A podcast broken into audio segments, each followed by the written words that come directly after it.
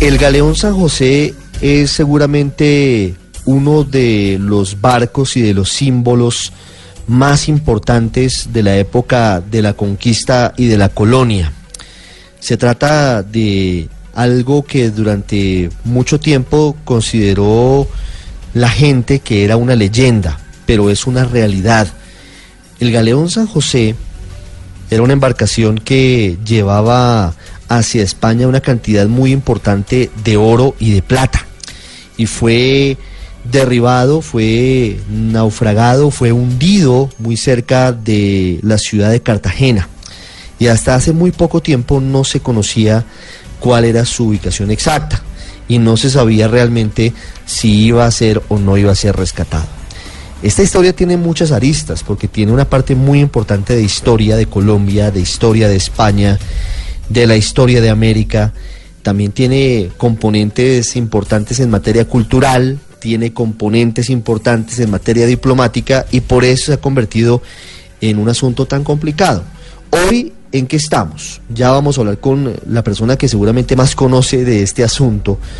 Eh, estamos hablando de, del Galeón San José porque estamos muy cerca de la posibilidad de adjudicar una alianza público-privada para rescatar el tesoro del Galeón en medio de una gran controversia, de unos pronunciamientos de la UNESCO, de sectores académicos. Eh, hay mucho ruido en torno a lo que está pasando. Pero queremos saber cuál es la posición del gobierno nacional. Y por eso hemos invitado hoy a El Radar, aquí en Blue Radio, hoy sábado, y en Facebook Live, a Ernesto Montenegro. Él es el director del Instituto Colombiano de Antropología e Historia adscrito por supuesto al Ministerio de Cultura y es el líder de todo este equipo que ha venido trabajando desde hace varios meses. Doctor Montenegro, bienvenido a Blue Radio, gracias por estar con nosotros. Ricardo, muchas gracias por tu invitación. ¿Por qué se ha convertido en un lío todo lo que tiene que ver con el Galeón San José? ¿Por qué estamos hablando hoy de todos estos intríngules legales, de, pronunciamientos en uno y otro sentido, de gente en desacuerdo con lo que ha decidido el gobierno colombiano para extraer los tesoros. Realmente eso demuestra que es un eh, hallazgo muy importante y que lo que está en juego también es de la mayor importancia, culturalmente y en otros ámbitos, ¿no? En efecto, tú has señalado distintos ámbitos en los que se desarrolla la discusión sobre el San José y resultan pertinentes todos ellos, porque por una parte tenemos los datos históricos y los elementos contenidos en, en, términos académicos sobre la historia asociada y todos los datos que una intervención arqueológica o una intervención científica pueden eh, arrojar con respecto a la vida colonial y a las dinámicas del principio del siglo XVIII.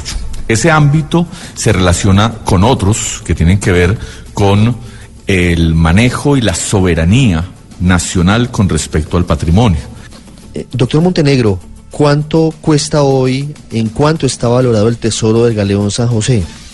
En efecto, hoy, hoy ya no, ya no existe esa, esa noción misma de tesoro que existió durante casi un siglo en el Código Civil colombiano, pero además que pertenece a una tradición jurídica muy antigua que viene desde tiempos romanos de entender que las cosas que están allí sumergidas entrarían dentro de esa categoría. Pero si habláramos de, de la plata, de los elementos en plata, en el metal y en oro, ¿Hay estimativos de cuánto llevaba el San José?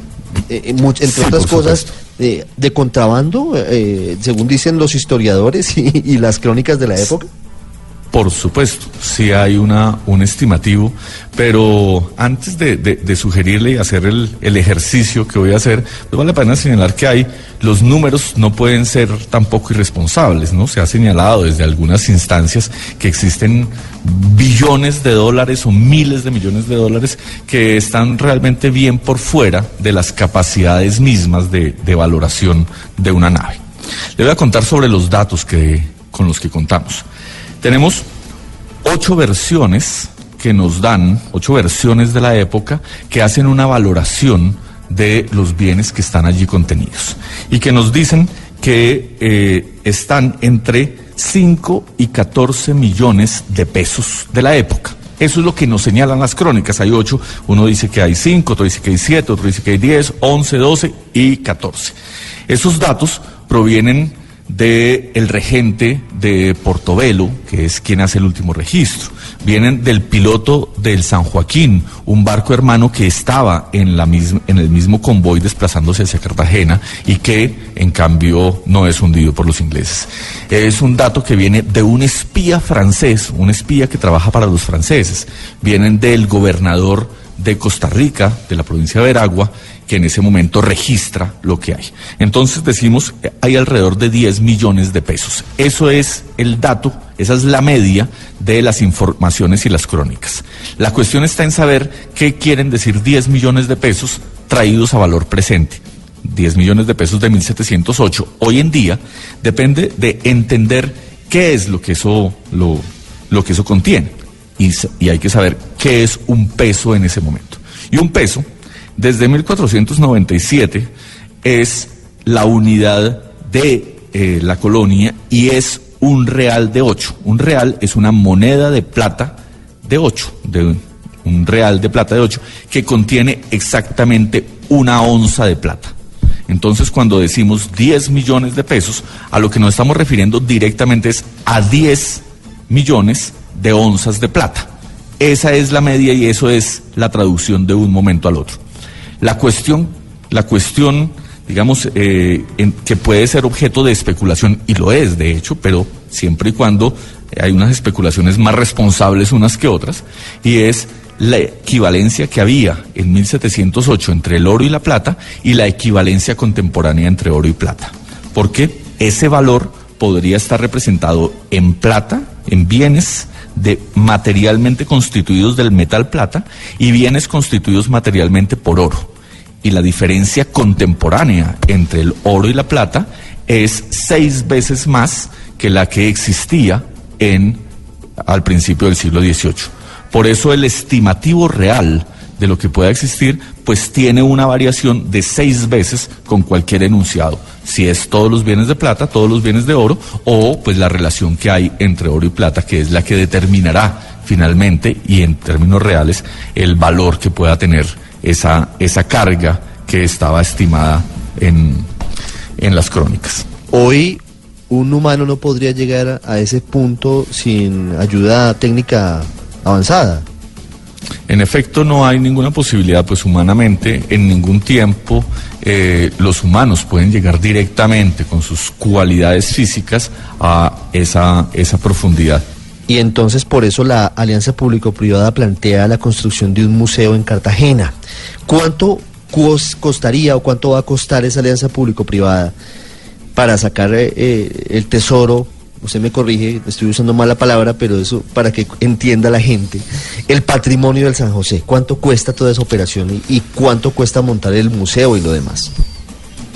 El Ministerio de Cultura estableció después de varios años de análisis eh, al respecto de los costos asociados a la intervención arqueológica, a la conservación de los materiales y a la divulgación de todos los restos y de toda la información contenida en el Galeón San José, estimó el Ministerio de Cultura que no costaría menos de 60 millones de dólares. Eso es alrededor de, de 200 mil millones de pesos.